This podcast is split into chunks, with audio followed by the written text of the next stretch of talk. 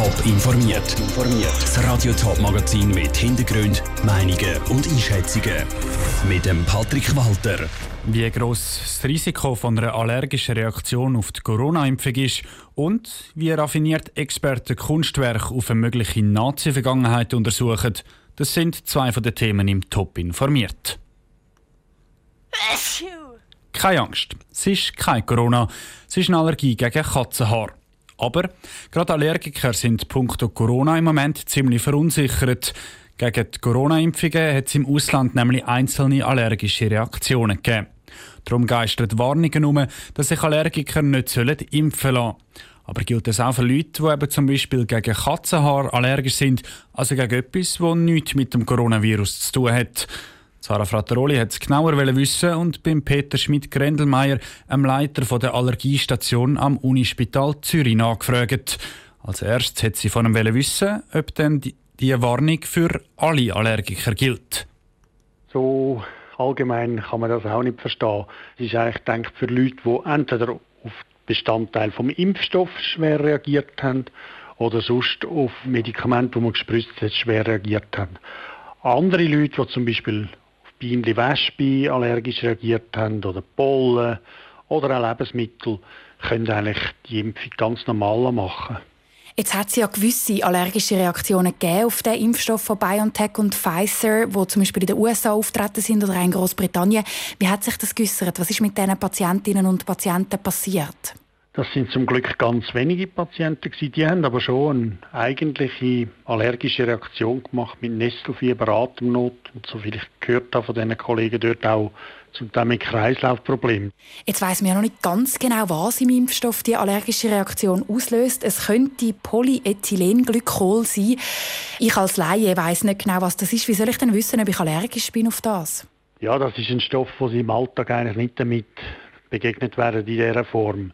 Also von dem her ist das Risiko, dass sie auf das allergisch ist, sehr unwahrscheinlich. Wenn sie unsicher sind oder wirklich schon mal schwere allergische Reaktionen auf so Stoff kennen, dann sind sie wahrscheinlich auch schon mal allergologisch abgeklärt worden. Und dann kann man das sogar austesten. Wie tut man das dann testen? Allenfalls kann man einen sogenannten Hauttest mit dem machen, wo man kleinste Tröpfchen von dem Impfstoff auf der Haut mit so einem Allergietest untersucht und dort wird das mit einer grossen Wahrscheinlichkeit angeben, wenn sie allergisch drauf wären. Bei diesen Studien, die man gemacht hat für den Impfstoff, haben etwa 0,6 Prozent der Probandinnen und Probanden allergisch reagiert. Das ist eigentlich sehr wenig. Wird vielleicht fast ein bisschen viel über die Allergien diskutiert, obwohl es gar nicht so eine große Problematik ist. Es ist eine wirklich sehr, sehr seltene Komplikation. Es soll auf keinen Fall Leute abschrecken, sich da zu impfen. Der Peter Schmidt-Grendelmeier vom Unispital Zürich im Interview mit Sarah Frattaroli. Wer nach der Impfung Kopfweh oder Schüttelfrost bekommt, der ist übrigens nicht allergisch, sondern der hat die ganz normalen Nebenwirkungen, die so eine Impfung eben kann auslösen. Dass die Fehlinformation umgeistert, alle Allergiker müssen sich vor der Corona-Impfung in Acht nehmen, das liegt übrigens an Großbritannien. Dort haben die Behörden in den ersten Tagen der Impfkampagne tatsächlich allen Allergikern geraten, sich nicht impfen zu lassen. Die Warnung haben sie kurz darauf aber wieder zurückgezogen. Wir bleiben beim Thema Corona-Impfung. Wie alle Kantone in der Schweiz bereitet sich auch Schaffhausen darauf vor, die Bevölkerung zu impfen. Anders als in Zürich, wo es ein Impfzentrum im Zelt gibt, plant Schaffhausen ein außergewöhnliches Impfzentrum im Schloss Charlottenfels zu Neuhausen am Rheinfeld. Im Moment wird dort alles parat gemacht, um in wenigen Wochen loslegen Clara Pecorino ist vorbeigegangen und hat hineingeschaut in die historischen Räume. Das Schloss Charlottenfels thront ziemlich imposant am Eingang zu der Gemeinde Neuhaus am Rheinfall. Ein edler, überdachter Gang mit massiven Säulen umrundet das riesige Gebäude und die Auffahrt mit Bäumen und Wiesen lässt sich sehen.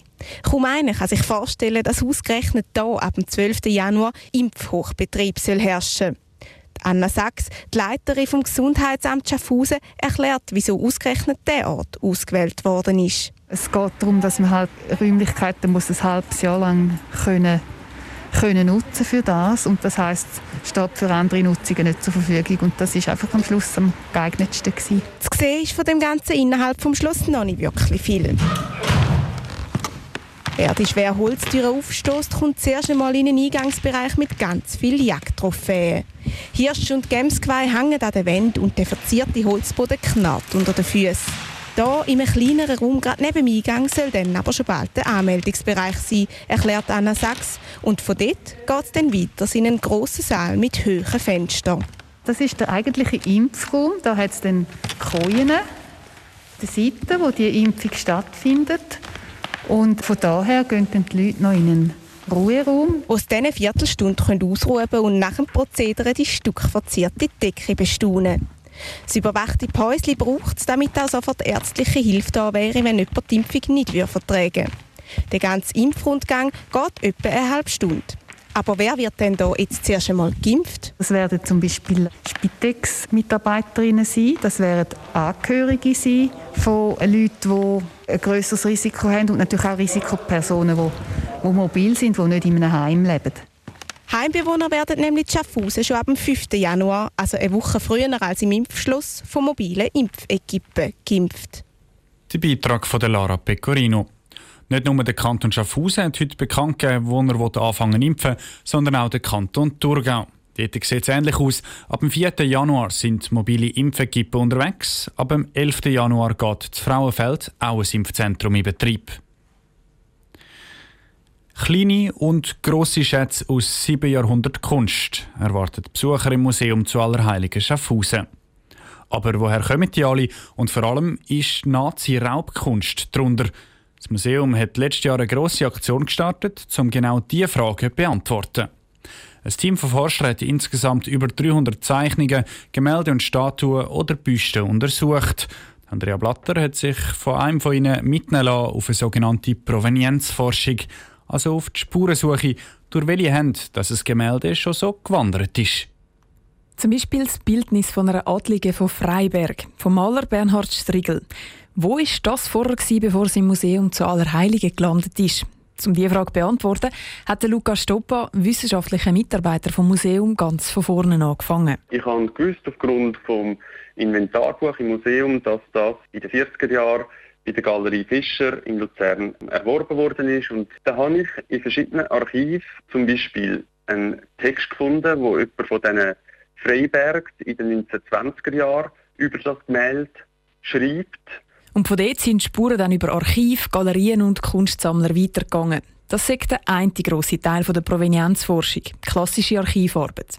Der zweite Teil ist dann die Rückseite von dem Gemälde anschauen, weil sehr oft befinden sich darauf Etiketten oder Stempel vom Zoll oder von Sammlern oder von Ausstellungen. Und die geben dann weitere Spuren. Und dort hat Luca Stoppa Amix auch schon eine modernere Methode geholfen als Archiv durchstöbern. Ich habe die Etikette auf der Rückseite von einem Gemälde, da steht MKV.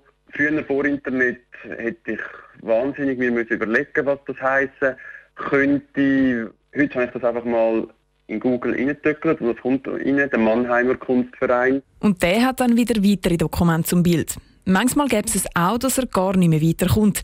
Dann helfen manchmal noch Berufskollegen. Ich bin Mitglied vom Schweizerischen Arbeitskreis für Provenienzforschung und da kann man immer auch wieder mal dort anfragen, ob sie schon über einen Händler, über einen Sammler gestolpert sind und ab und zu gibt einem das Hinweis, wo man noch könnte anfragen So hat das Museum in den letzten zwei Jahren die Geschichte von insgesamt 300 Eimwerken aufgerollt. Der Beitrag von Andrea Blatter. Die meisten Werke vom Museum zu Allerheiligen sind übrigens als unbedenklich eingestuft worden, haben also nichts mit den Nazis zu tun. Bei insgesamt zehn Werken kann nicht ganz ausgeschlossen werden, dass sie Nazi-Raubkunst könnten sein. Konkrete Hinweise darauf gibt es aber auch keine. Top informiert, auch als Podcast. Mehr Informationen gibt es auf toponline.ch.